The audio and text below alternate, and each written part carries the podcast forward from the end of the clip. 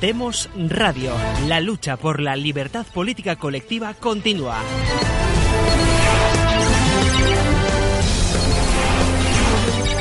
Muy buenas tardes. Hoy es lunes 30 de abril de 2018. Les habla José Papi desde Bruselas. Hoy iniciamos las emisiones de una nueva emisora, Demos Radio. También contamos con un canal de televisión, Demos Televisión. Esta emisora nace para ofrecer un análisis riguroso de la actualidad política, económica, cultural, tanto nacional como internacional.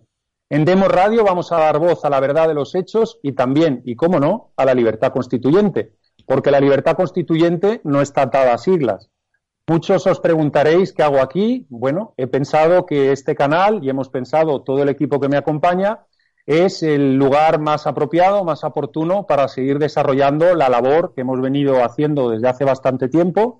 Y bueno, a los que tengáis morbo por conocer razones personales o demás, pues hay una carta que yo he firmado en la cual podéis leer y podéis, pues bueno, ver cuáles son las razones que nos lanzan, digamos, a iniciar esta nueva aventura. En fin, hoy cuento eh, este, digamos, programa de presentación con la compañía de dos invitados de excepción. Eh, desde Holanda está mi amigo Jesús Murciego. Jesús, ¿cómo estás? Hola José, ¿qué tal? Hola a todos. Estoy encantado de estar eh, empezando esta, esta, nueva fase, este nuevo canal con todos vosotros.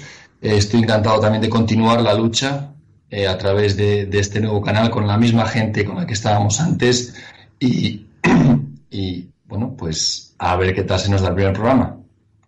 Estupendo, Jesús. Eh, vamos a ver, también eh, hay que presentar al segundo contertulio desde las Islas Canarias, mi también amigo Pedro Gallego. ¿Cómo estás? ¿Qué tal? Encantado de inaugurar este primer programa nuestro de Demos Radio con vosotros dos y, deseando comenzar. Estupendo, fantástico. Esta semana, pues bueno, la práctica totalidad de los colaboradores que estaban trabajando con nosotros van a, van a aparecer esta misma semana. Hoy es un programa especial de presentación. Mañana tendremos eh, un programa de Hispanoamérica. El miércoles tocaremos la economía con el gran Roberto Centeno, quien normalmente hará su programa los lunes, pero de manera especial esta, esta semana, de manera excepcional, esta semana lo va a hacer el miércoles. El jueves eh, va a haber un programa con Paco Bono y el viernes va a haber un programa de geopolítica eh, liderado por Jesús Murciego, que en fin, que os va a gustar y ya me han anunciado que bueno, la primera emisión eh, va a ser va a ser de fábula. En fin, sin más, pues os propongo que comencemos el, el programa de hoy. Jesús, ¿te apetece proponer la primera noticia? Yo luego tengo un par que os quiero proponer para que comentemos todos, pero en fin, si quieres, Jesús, comienza tú.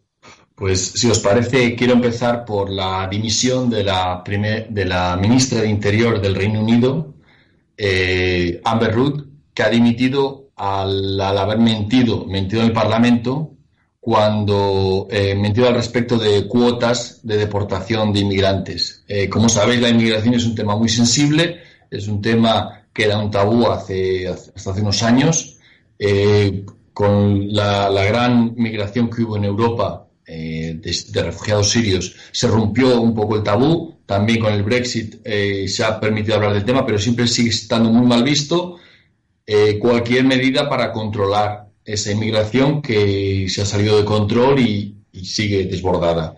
Entonces, em, este tema que es tan sensible, pues dentro de una comisión a la ministra Ruth no se le ocurre otra cosa que mentir. Mentir diciendo que no tenía previstas cuotas para 2018 y 2019. Eh, y lo dijo tan pancho en una comisión de estas del Parlamento. En estas comisiones que vemos en España que parecen de chicha y que parecen que dice cualquier cosa y se ríen y no hacen ni, caso. Me acuerdo de, de Puyol eh, riéndose de, la comisión prácticamente, pero en Reino Unido no. En Reino Unido la señora mintió, eh, dijo que no había cuotas y en el Parlamento lo repitió y ha salido una carta publicada en el Guardian en el que ella misma personalmente decía que quería establecer unas cuotas de un 10% en mayores que el año anterior de deportaciones. Los números creo que son 12.000, 12.700 deportaciones, que era su objetivo. Entonces, más allá del tema controvertido, eh, que son las, obviamente, la, la inmigración, el motivo fundamental de la dimisión ha sido que la señora mintió dijo que no había cuotas y sí las había. O sea, algo que quizá en España, pues bueno, eh, sea normal, sea habitual que digan que no va a haber recortes y después va a haber recortes, digan que hay líneas rojas, no las hay, pero en Reino Unido esto no se consiente. Esto, eh, su propio partido filtró la carta, para que os hagáis una idea. Dentro del propio gobierno, una mentirosa no es aceptada, nadie la quiere.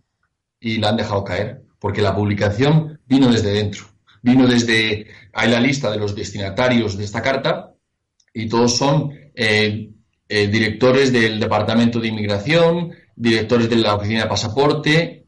Estos son los destinatarios y estos, bueno, entre uno de los destinatarios fue el que tuvo que filtrar la carta, obviamente. Entonces, simplemente quiero deciros que, que, la, echaron por mentir, por mentir en el Parlamento y no la cubrieron. Como en España, pues seguramente entre ellos hubieran cubierto todos. Pero es que en Reino Unido hay, una, hay un respeto por la verdad que, que vamos, que ya nos gustaría tenerlo en España. Bueno, yo quería, sí, quería decir una cosa. Vamos a ver, esta señora no ha, no ha perdido su cargo por, por mentir. Esta señora ha perdido su cargo por ser políticamente correcta o por querer tener un complejo de querer hablar claramente. Entonces eso le ha pasado factura cuando tenía en el cajón una carta o un dossier o unas medidas para controlar esas cuotas de inmigrantes.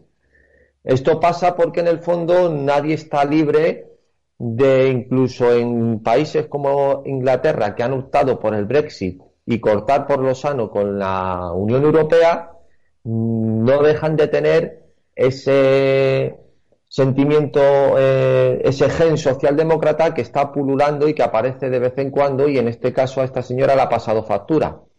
La cuestión es muy es evidente. Eh, ahora eh, todo este se está viendo como lo que denominan la generación Windrush, de esas oleadas de inmigrantes después de la Segunda Guerra Mundial que contaron para reconstruir Inglaterra, Reino Unido, pues como de un modo u otro y a través principalmente del detonante que ha supuesto el Brexit, pues ven que no tienen esa no pertenecen a esa argamasa que, eh, que configura eh, la, la, población o la nación eh, inglesa, ¿no? O británica. Claro, de algún modo esto es una cuestión que representa cómo cuando las cosas, cuando no se vive en, épocas de vacas gordas o cuando hay conflictos, hay, un, hay, hay claramente una separación entre las, eh, vamos a decir, ¿cómo podríamos denominarlo? Como la gente oriunda o genuina de, esa nación política, eh, recordar que estamos hablando de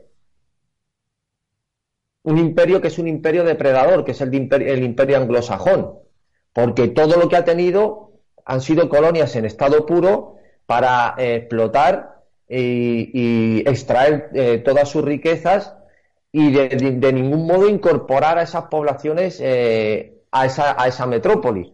Por ejemplo, eh, la cuestión de, de, los ingleses en la India, por decir un caso concreto, ¿no? Como ellos tenían sus clubs eh, totalmente separados y totalmente escindidos de lo que es la población india, llevaban su vida exactamente con el té de las cuatro, no sé a qué hora lo tomarán, Papi lo sabrá mejor, que tiene cara de Lord inglés y, con su vida exactamente eh, eh, trasplantada a, esas latitudes y siguiendo en esa dinámica completamente ajena a ese, a ese tipo de, a, esa, nación que no es la suya, es decir, en la que se han ido a establecer una colonia y a explotarla desde el punto de vista depredador exclusivamente. Entonces, ¿qué se ve? Pues aquí se ven esos dos factores. Tanto que Inglaterra, de algún modo, no es una nación incorporadora, como a pesar de que hay contradicciones, porque debo decir, por ejemplo, que eh, pese a todo este tipo de problemas, como estamos eh, ahora mismo analizando, existen, por ejemplo, cuestiones que son desde este punto de vista contradictorias. Por ejemplo, todo este tipo de de, análisis que hacemos que, que le ha costado eh, la dimisión por eh, tener unas cuotas de deportación, toda la movilización de esos inmigrantes que llegaron después de la Segunda Guerra Mundial, ese rechazo un poco al, al, al que no es oriundo de Inglaterra, cómo se conmarida, por ejemplo, con que, por ejemplo, en Londres, nada menos, haya tribunales de la Sharia eh, funcionando y operando en distritos o en barrios donde van allí a arreglar sus conflictos la población musulmana. O financien mezquitas y financien todo eso. es decir, eh, eh, yo creo que es una emulsión que tiene una solución y una, y una manera de, de resolver los conflictos que no sabe uno cuándo, hacia dónde van a tirar en cada momento y que en este caso ha salido con la dimisión de esta señora en algo que ha sido totalmente absurdo. Porque qué cosa más evidente cuando una de las cuestiones del Brexit era controlar la, inmigración, y ahora le, ha mentido. pero, ¿quién le pone el cascabel al gato? ¿Quién dice después de todos estos años de inmigración descontrolada y de, el caso de Inglaterra, que es una isla, como sabéis, pequeña, está desbordada eh, de población y siguen llegando y siguen llegando y el ritmo cada vez aumenta más, ¿quién dice ahora que es necesario un control? Cuando los mismos llevan diciendo que no, que venga, que barra libre, que aquí caben todos, que entre más mejor y entre más diversos, pues, pues más aportan a la sociedad. Entonces, eh, realmente hay una cultura de, desentender la problemática de, la, conflictividad que, genera la integración y los, el coste que tiene la integración, que es una cuesta tiempo, cuesta adaptarse. No, la, integración, Jesús, no existe. Eso, no existe la integración. La integración, como, como se ha intentado eh, inocular a todo el mundo, de que, hay que eso, es, eso es inexistente completamente. Lo que hay es una contención de grupos, en el caso de que sean grupos muy de civilizaciones o culturas muy dispares, o sea, muy dispares, no muy distintas a la nación en la que van, pues hay una contención siempre y cuando no sean un grupo muy mayoritario en la que quieran imponer sus, sus, sus rasgos culturales o sus o sus, eh, lo que sea, lo que sea. Y luego, en otro tipo, eh, por ejemplo, el caso, ¿por qué se integran también los ciudadanos hispanoamericanos en España? Pues principalmente porque tienen una base eh, cultural que es el cristianismo y, una base y un rasgo cultural que sería eh, el lenguaje, que es el mismo, y ya canaliza completamente esa integración. Pero tú supón que la población que existe en España, en vez de ser hispanoamericana, fuera, por ejemplo, polaca o india. Sería habría un conflicto gravísimo. O sea, no sería cuestión de querer integrarse. Sería cuestión de que ellos, al tener una posición numerosa de fuerza, intentarían imponer eh, sus, rasgos culturales, sus, sus carencias, como está pasando de algún modo en Estados Unidos. O sea, en Estados Unidos los hispanoamericanos, o mejor dicho, la población mexicana, quiere un presidente mexicano. Esa es la tercera hora, lo que llaman ellos. Eso, eso es lo que quieren eh, ahora mismo, lo que están buscando. Y no hay, aquí no hay historias. Yo quería, quería, haceros dos comentarios.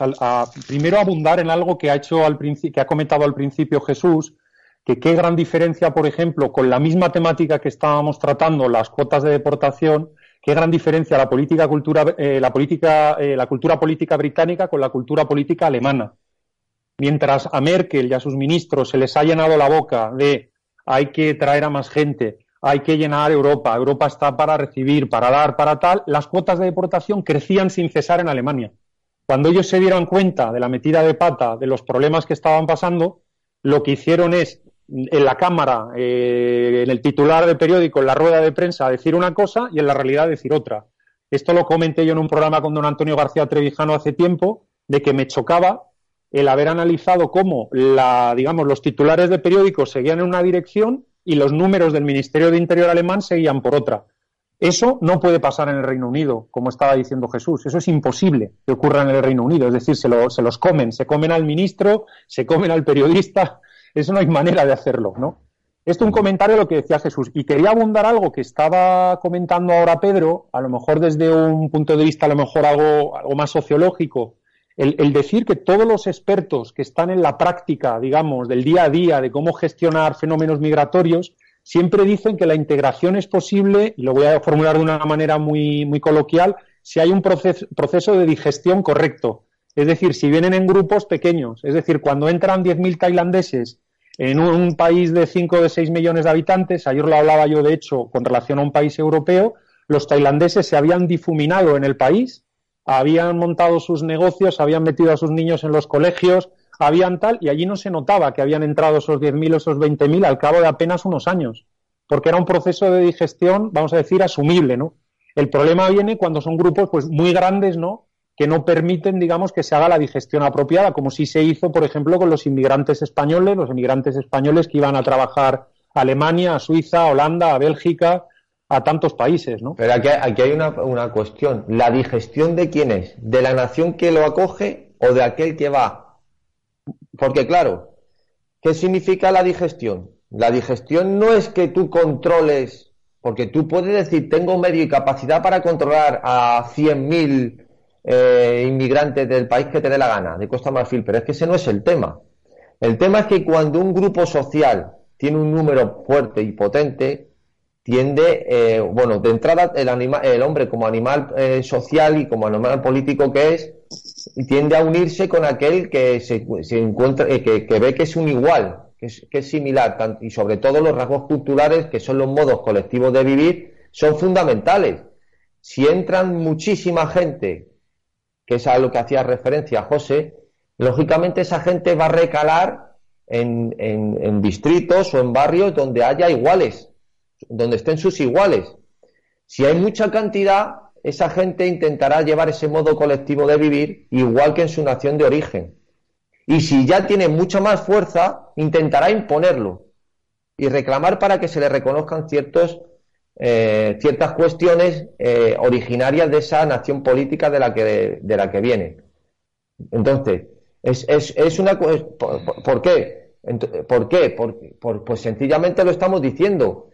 Tú estás hablando de dispersión, es decir, que, se, se, que no estén juntos, que no estén amalgamados. Si, si vienen muchos juntos, se eh, residirán en distritos o en barrios comunes en los que harán valer ese modo colectivo de vivir, que es conflictivo desde el punto de vista objetivo con esa nación eh, a la que han llegado si no tienen unos rasgos un sustrato cultural común.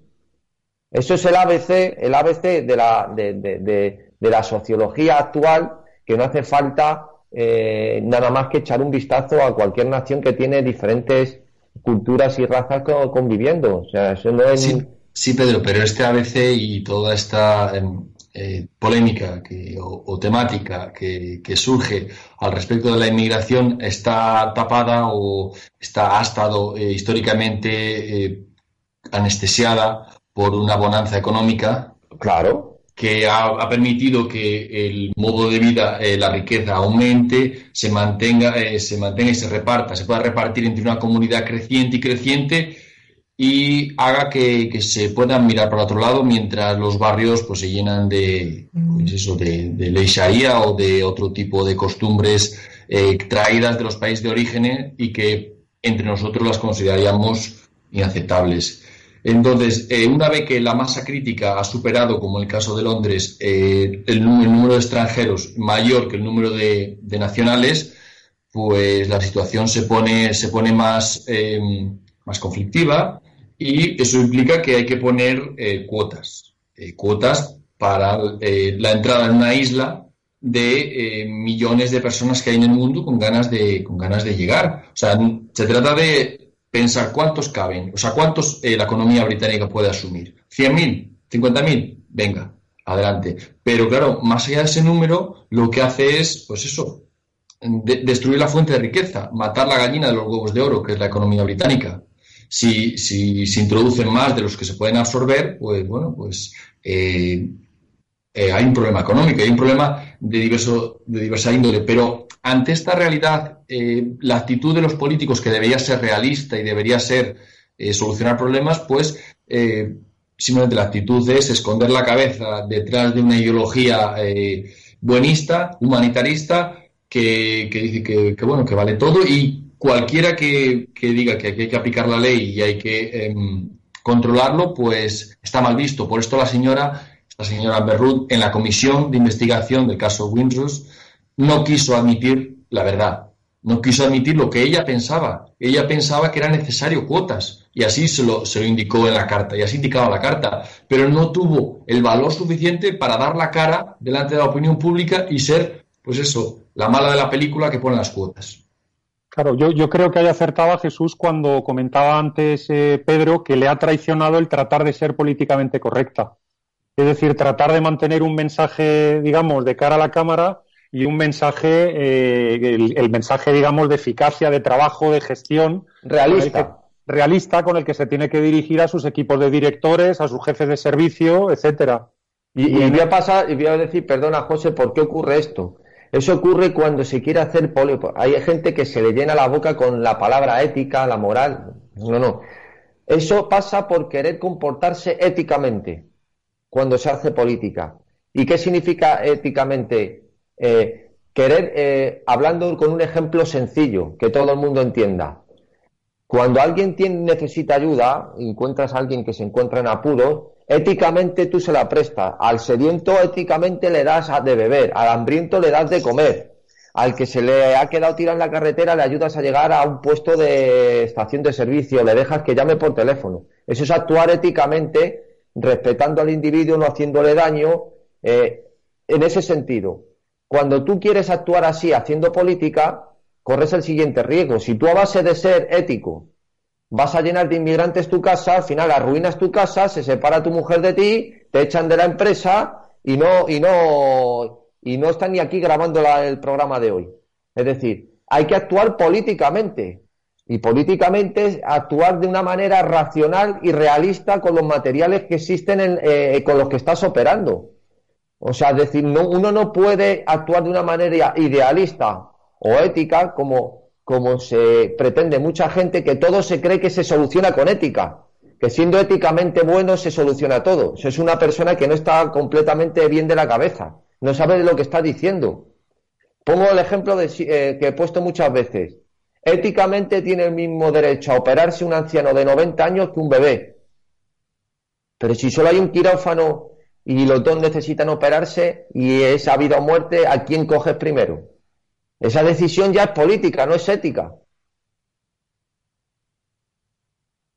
Pero, pero eh, quería recordar también, Pedro, que siempre en Reino Unido se levanta la bandera del humanitarismo, sobre todo en estos temas de la inmigración. También ten en cuenta que tiene un pasado, un pasado atroz de imperio, pero también en aquel pasado eh, el imperio se levantaba en, en, aras del humanitarismo. Recuerda que le iban a. bueno, te, te, voy a decir lo que dice Carlos Marx de la colonización de los ingleses en la India. Recita la siguiente, el siguiente verso. Dice, ¿quién lamenta los estragos si los frutos son placeres? ¿No aplastó miles de seres Tamerlán en sus reinados? Eso lo cita Carlos Marx.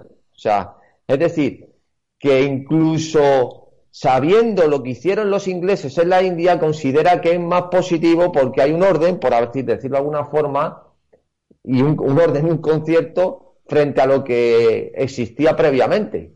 Eso lo dicen nada menos que Carlos Marx, eh, Carlos Marx, ¿eh? En uno de sus escritos que se llama La colonización de los ingleses en la India. Entonces, claro, eh, lo que hablábamos antes, Inglaterra es por antonomasia el imperio depredador. Es la separación absoluta de donde llegan entre los, eh, esos ingleses o esos colonizadores y el resto de la población.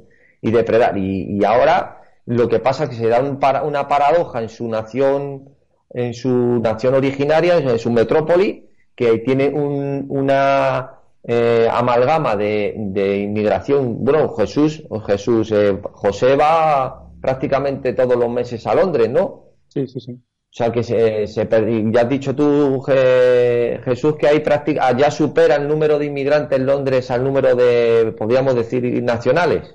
Sí, así es. Eso no deja de ser una cuestión eh, que ahora mismo se ve eh, claramente con toda esta situación del Brexit, como eso de psicológicamente está afectando, aunque sea de manera, eh, claro, irracional completamente, a muchas actitudes de la población. yo os quería, os quería traer a colación, si os parece bien, un, artículo que ha aparecido en el Wall Street Journal, muy interesante, donde le han sacado los colores a, Macron tras su visita a Washington. Es que creo que además lo vamos a conectar con lo que estamos hablando ahora, ahora, veréis. Eh, yo comentaba en un programa en el que participaba en otro canal hace unos días de eh, cómo Macron, pues bueno, había sido todo, pues eso, la fiesta del niño Trump y niño, y niño Macron, los dos juntos, ¿no? Dándose la mano, abrazándose, dándose besos. Eh, había sido todo gestos y gestos y gestos y nada, nada, como se dice coloquialmente en la calle, de chicha, ¿no? De, fondo, ¿no? Y el Wall Street Journal, que es un periódico que leo, que leo habitualmente, en el, el 26 de abril le zurraba a Macron diciendo que, bueno, que la mayor parte de declaraciones grandilocuentes de este señor en Europa lo único que escondían era un apetito insaciable por darle un bocado grande al próximo presupuesto de la Unión Europea y que estaba aterrorizado de lo que mamá Merkel eh, decidiera en Europa porque de ello dependía que Francia pudiera seguir caminando o no pudiera seguir caminando, ¿no? Y entonces le decía que, bueno, que se dejara ya de declaraciones que la Unión Europea no podía ser siendo lo que era, es decir, una o dos generaciones de europeos a los que se les había tratado de comprar la voluntad a base de darles subvenciones a la agricultura o a base de darles subvenciones para trabajos de infraestructura, ¿no? Que había que empezar a hacer otra cosa, ¿no? Había que empezar a hacer otra cosa. Y bueno, a partir de ahí ha surgido una reacción en los medios más socialdemócratas. Yo suelo leer también el medio político, lo conocéis, que es un medio norteamericano que tiene una edición norteamericana súper eh, prodemócrata y luego tiene una edición eh, europea también desde hace un par de años. Y ahí hay un tipo, un profesor, que voy a tener que mirar a la pantalla porque es un señor de un apellido de estos de la India que es muy largo y es difícil de memorizar, Tunku Baradarayan. Pues este hombre, que es un, un, fellow, eso que se dice en inglés, un investigador de la institución Hoover de la Universidad de Stanford, es decir, uno de los vaticanos, digamos, de la, de la socialdemocracia, eh, el hombre tiene un artículo que dice que el Reino Unido ya no es el amigo especial de, los Estados Unidos de América en Europa, que esto ya es Francia, porque Macron es un hombre más abierto, es un hombre, en fin, más majo y tal y cual. Primer argumento, o sea, se pasa por el forro, con perdón, toda la unión cultural, histórica que hay entre el Reino Unido y los Estados Unidos y por la visita del niño Macron que saluda al niño Trump pues ya inmediatamente Francia sustituye al Reino Unido en el cariño de los Estados Unidos, ¿no? Primera tesis que yo considero que es falsa. Segunda tesis que tiene el profesor. Estados Unidos necesita un nuevo aliado en Europa para poder tratar correctamente en sus negocios, en sus diálogos, en sus, sus temas comerciales con la Unión Europea. ¿no? También yo niego esta falacia. ¿La niego por qué? Pues porque Estados Unidos es el imperio y Estados Unidos se sienta el día que le dé la gana, como le dé la gana, y a la hora que le dé la gana, con la persona que le dé la gana de, como interlocutor de la Unión Europea. Con lo cual, segunda falacia, por mucho que sea profesor en Stanford.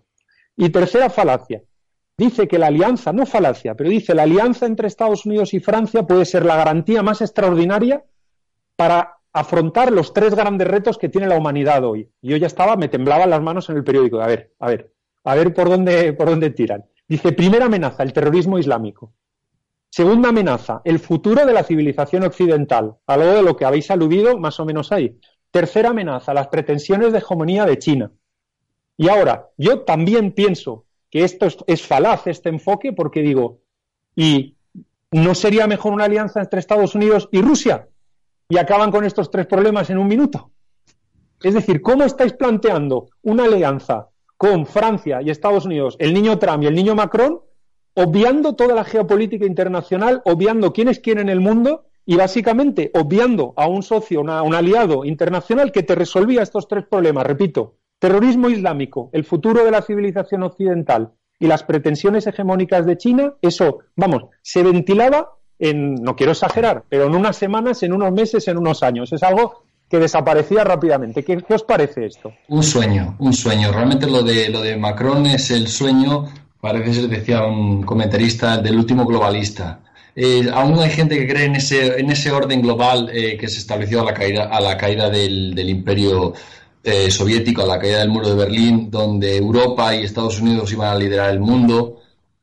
Quizás Estados Unidos sí, pero Europa no lidera nada. En Europa se le escapan los únicos que tienen libertad política, se escapan. Y Francia, el apoyo a la Unión Europea está por los suelos. Obviamente que, que, no se vota en Francia, no se da a votar la gente, ni se dará, ni en Alemania ni en ningún otro país la pertenencia a la Unión Europea. Quizás se llevan a sorpresas. Porque, como decías anteriormente, como leías, eh, la Unión Europea fueron unas generaciones de, de, subvenciones. En España lo conocemos casi mejor que nadie a través de los fondos de cohesión, del desvalejamiento de, las, de la industria nacional y de, y de la agricultura y de la pesca. Y, a cambio de subvenciones que se han acabado y nos hemos quedado en un país de, como, decía, como dice Centeno, de camareros y de funcionarios. Eh, ante esta Europa de servicios, no de servicios, esta Europa atrasada y basada en subvenciones es la que quiere liderar el mundo, venga ya, venga ya. Estados Unidos y la nueva economía están en la tecnología, en otras muchas cosas, pues en fracking, en otras cosas que, que mueven el mundo y Europa pues sigue en su burbuja, en su burbuja de socialdemócrata, de las mismas ideas, el mismo pensamiento, y en cuanto a eso, pues como decías, el mundo tiene desafíos como el terrorismo islámico, como la pujanza de China, y el otro creo que, se me ha olvidado. El futuro de la civilización occidental. Ah, se referían a los valores, ¿no? A bueno, bueno, pues mira, eh, realmente si hay algo que, que amenazan los valores son los disvalores socialdemócratas de Europa y, y si la economía europea tiene que competir con China, pues yo creo que apague porque no hay manera. Justo Francia, dicho esto desde Francia, que es una de las economías que más ha sufrido el euro, que más ha sufrido la unión esta monetaria, que ha sido un fracaso y que no lo asumen. Entonces, la Unión Europea que no asume su propio fracaso es la que quiere liderar el mundo. Vamos, un sueño, un sueño total. Pedro, ¿qué, qué opinión te merece este artículo? Yo creo que eh, podríamos hacer un repaso de lo que ha sido Europa desde que se, sobre todo a partir, yo creo, de la, creación del euro, eh, donde nos, donde, con qué, con qué ilusión se vendió a todos la categoría de nacionalidad europea, ya no éramos españoles, éramos europeos, y cómo se intentó crear esa ciudadanía homogeneizadora que tanto les, que tanto critican muchos, pero que luego precisamente de lo que utilizan de una manera errónea a otros. Intentaron eh, difuminar las eh, eh, connotaciones que, que, suponen pertenecer a naciones distintas, creando ese concepto nuevo de, ciudadano europeo dándole además la, fuerza de una moneda única para una entre ya no hacía falta el, falta el, pasaporte no y, la, y esa capacidad de, de pagar y comerciar con una misma moneda pues creían que ya estaba todo solucionado había que hablar de Europa no de los países de, a los que pertenecíamos ¿Dónde, qué podemos esperar qué podemos esperar de aquí a un futuro viendo ¿de dónde venimos? Pues desde luego no, se espera que esto vaya, no se espera nada positivo, no se espera nada grande, no se espera nada eh, grandes empresas ni grandes eh, mm, que sea una gran contención a esas potencias que estaba diciendo Jesús. Vamos, lo de Europa como alternativa a China o, a Estados Unidos, es que es la risa absoluta. Esas pretensiones, yo creo que eso ya no se lo cree nadie es una cosa irrisoria. O sea, Europa se ha quedado en una amalgama de, naciones en la que eh, eh, de aquí de un tiempo a esta parte se ha visto claramente cómo cada una va a defender sus intereses particulares de manera creciente y que lógicamente eso irá degenerándose cada vez más, degenerándose, entendiendo por degenerarse esa concepción primaria que tenían, cómo va a desaparecer, como ya no existe, pero es que acabará fatal sin duda ninguna. Europa es la nada. Totalmente. Yo, yo esta semana también, pues hay mucho morbo, porque como aquí se trabaja muy poco, hasta que no decida la señora Merkel que se vuelve al trabajo y ella ha decidido que se vuelve al trabajo al final del mes de junio, pues los periodistas se entretienen, por ejemplo, ahora analizando, eh, pues bueno, eh, cuál va a ser el sucesor de, Juncker, de Jean-Claude Juncker, eh, como presidente de la Comisión y hay un morbo y se habla, bueno, el morbo lo intentan montar con pros y contras de cada candidato, hay 12 candidatos ya listados que aparecen por todos los medios, cuando al final, pues bueno, esto, esto y la democracia no tiene absolutamente nada que ver. Es decir, el candidato se va a llegar a él por consenso, se le va a nombrar eh, por el método democrático y, en fin, eh, pues eso, van a elegir al que sea más acomodaticio, acomodador, digamos, de los intereses de las dos o tres fuerzas importantes, empezando por Alemania. Vamos, el, pobre periodista, sin darse cuenta, decía la verdad y decía, uy, este candidato no es bueno porque no habla alemán. Y lo ponían como un, como un negativo, digamos, a analizar el candidato, ¿no? Perdona, Jesús. José, o sea, ese va a ser el presidente de la comisión, que es como el poder ejecutivo, la rama ejecutiva de la, de la o sea, el presidente de la Unión Europea, el presidente ejecutivo, que no lo vota nadie, ¿no? Que se votan entre ellos, lo vota la, la comisión, el parlamento. Sí, sí bueno, lo, lo, proponen los países, luego lo pasean por el parlamento, el parlamento aplaude porque si no los eurodiputados no vuelven a entrar en la lista la siguiente vez, todos aplauden, la, la democracia esta, entre comillas, que declaran todos estos caraduras, pues eh, se cumple y, todo el mundo se aplaude y un señor vive como un marajá cinco años. Sí, sí, pero vamos, si Europa, mientras tanto, sigue sin poder ejecutivo elegido por el pueblo, sigue por los ciudadanos, sigue siendo manejada por un comité de, de burócratas y sigue sin dirección y sin fuerza. es que, pues a mí esto me parece lo más antidemocrático que pueda haber. Total, totalmente. Y bueno, y sobre todo eh, eh, hay que recordar ese famoso discurso de Margaret Thatcher, que tú lo conocerás, del año 92, en La Haya, cuando ella sale ya de, de, ser la premier británica, la primera ministra británica, y, y, ve evidentemente que se le mueven, le mueven la silla. Es decir, cuando ella ya dimite y se marcha, pues de repente se ven con todo el poder eh, François Mitterrand y Helmut Kohl y dicen, esta es la nuestra y montan el tinglao que han organizado y ella tiene aquel discurso desesperado en la Haya cuando dice, chicos, que no reconozco que esto que me estáis montando no es lo que habíamos hablado, lo que habíamos quedado un mes, hace un mes, ¿no? Allí fue donde empezó el euro, ¿no? Allí fue donde empezaron a pensar qué, qué bien, qué, qué, qué, futuro tenía, qué visión. Impresionante. Exactamente. Y bueno, no, no, por pudor, por pudor, no os analizo uno a uno todos los candidatos que van apareciendo, porque claro, aquí lo, lo importante, como se estaba diciendo, es que hable alemán, haya sido comisario eh, anteriormente, como si ser comisario hubiera sido ganar tres oposiciones o haber hecho cinco estudios o haber trabajado 30 años en una empresa o ser un médico conocido, un enfermero conocido que llevas años peleándote y trabajando y mejorando en tu profesión. No, no. Aquí lo maravilloso es que te hayan puesto a dedo allí cinco años, que vengas de ser ministro de Agricultura y te hayan nombrado comisario de energía, con lo cual no tienes ni idea de la cartera de la que te ocupas, estás allí cinco años y de repente eres un experto en cosas internacionales, en Unión Europea, en grandes estrategias geopolíticas, económicas, y bueno, ese tío al cabo de un año lo sientan en el Banco Central Europeo y está decidiendo si se compra deuda pública o no, pero en cinco años son unos gurús, eh, esto da la velocidad del rayo. Tú pregúntale a una enfermera lo que le cuesta estar reconocida en el hospital. Hasta que la nombran jefa de planta, hasta que va subiendo, hasta que le respeta el equipo de médicos, eso es la leche. Vamos, de trabajo. José, que lo que buscan es un Rajoy, ¿no? Sí, claro, claro. Se lo podemos mandar, se lo podemos mandar directamente. Oye, oye, eh, como dicen mis amigos musulmanes, inshallah, inshallah se lo pudiéramos mandar, vamos, que sería algo extraordinario, extraordinario. En fin, Pedro, ¿quieres comentar algo? Bueno, hablando la gracia de lo que has dicho de que hablar alemán y todo esto, yo hay que recordar que los alemanes, que conozco bien Alemania, va todo muy bien hasta que les empieza a ir a ellos mal.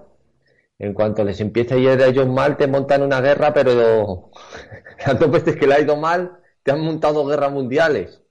Entonces, en cuanto ellos ya se acaben las vacas gordas de llevar pastelitos a los refugiados y la vida de la sociedad del bienestar, verás cómo se corta el rollo, pero rápidamente, hablando claramente. Y hablando un poco más en serio, yo... No, no, no, sí, sí, al contrario. Sí, yo estoy hablando de manera divertida, pero muy en serio. Sí, pero eh, eh, Alemania es como una es como voy a hacer una analogía ahora que está de moda el tema del micromachismo y tal, que yo eso me me trae sin cuidado. Es como una mujer que solo está contenta cuando vive en la opulencia y, la, y de manera ostentosa porque su marido tiene una gran empresa y funciona bien. Pero en cuanto puede dejar de disponer y de estar viviendo al Dolce Farnente empieza a dar problemas y a buscarse a otro. Aquí no se buscan a otro, aquí te montan una guerra. Aquí otra guerra que será sociológica, claro, no será como la que estoy hablando de, de, un punto de vista armamentístico.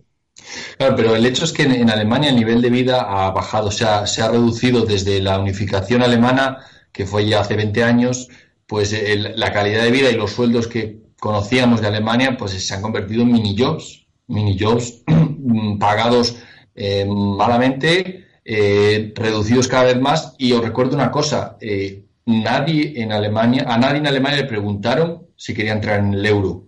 Cuando hablas con los alemanes, todos te dicen que tenían mucho aprecio por el Deutsche Mark, por el marco alemán, mm. siempre una moneda, pues bueno, ayuda en la reconstrucción y tiene un valor sentimental, pero en el euro no lo querían, no lo quieren y nadie les pregunta. Entonces, es cierto que beneficia a la industria, a, al capital, a la, finanza, pero al pueblo alemán, pues no está viviendo tan bien como vivía hace 10 años o 20 años. El pueblo alemán, aparte de los mini-jobs, que es cierto, todos reciben una cantidad de subvenciones impresionante, es decir, reciben casi lo mismo dinero de subvención que por el mini-jobs, ya sea para la renta, para el alquiler, para comprar muebles, para pagar el colegio, si eres embarazada te dan por, es decir, tiene una, es una sociedad mantenida por el Estado, es el paradigma de la sociedad del bienestar.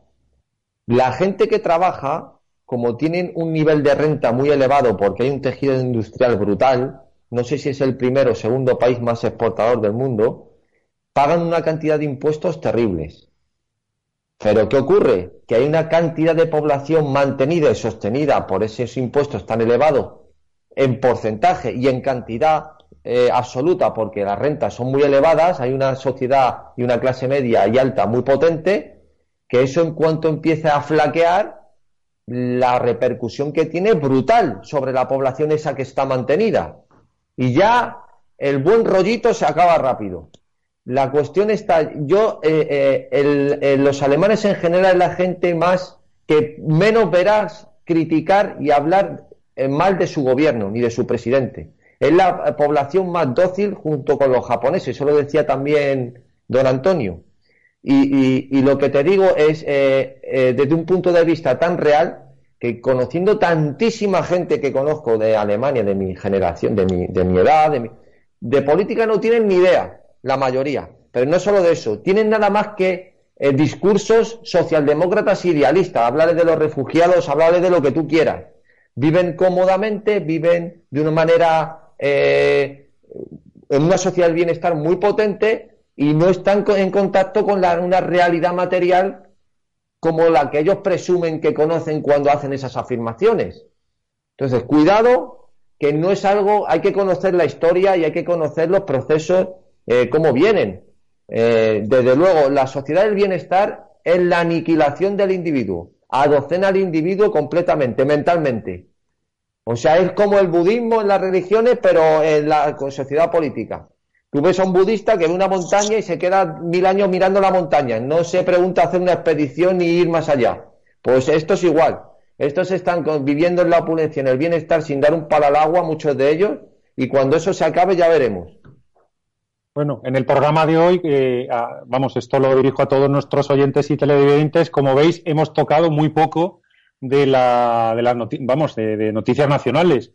Y es que, claro, lo que nos estamos leyendo en los periódicos, entre la condena a los depredadores sexuales estos de la manada, entre las gansadas eh, em, eh, relativas al proceso separatista catalán y demás, montado por el Estado de partidos, pues bueno, es que la cosa no da más, no da más de sí y hemos jugado pues más entretenido y más interesante para todos los que nos empezáis a seguir hoy, pues escuchar estos, en fin, estos análisis que os hemos hecho.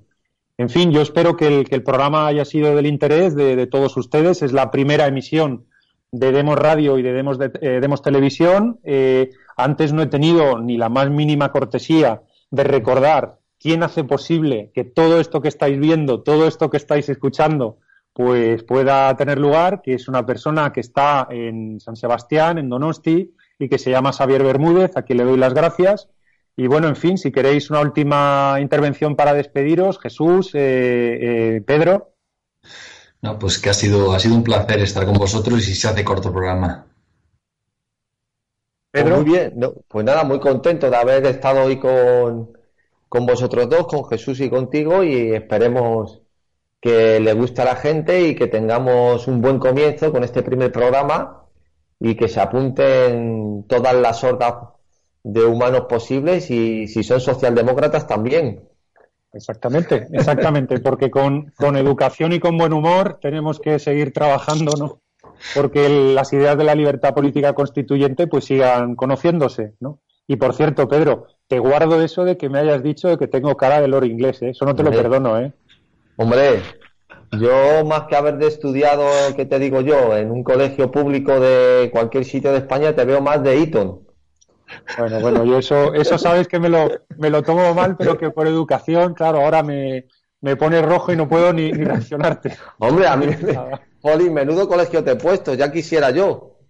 Bueno, bueno, yo, yo prefiero, yo prefiero, eh, digamos, aludir hoy que por lo menos los que lo estáis viendo con, con el programa de televisión, pues que Jesús ha tenido el buen gusto de grabar el programa con una obra de arte detrás. Eh, Pedro y servidor estamos ahí con una pared blanca de lo más aburrido, pero por lo menos los tres hemos venido en camisa, lo cual es algo que yo creo que demuestra que por lo menos tenemos intenciones eh, de buena educación, elegantes. Eh, esto es un consenso social, eso sí. Ese sí se puede aceptar, ¿no? Claro, claro. Bueno, bueno, ese es el que surge espontáneamente, ¿no? Ese sí no lo podemos tragar. Bueno, a todos eh, los que habéis escuchado, a los que habéis eh, visionado este primer programa, pues bueno, daros las gracias por estar ahí. Mañana continúan nuestras emisiones y de nuevo, y vuelvo a repetir, todo esto es posible gracias al que sabe de estas cosas y el que sabe de estas cosas es Xavier Bermúdez. Así que muy buenas noches a todos. Gracias por escuchar Demos Radio. Puedes seguir nuestras retransmisiones en nuestras redes sociales. En YouTube Demos TV, en Facebook Demos Radio TV y en Twitter Demos Radio TV.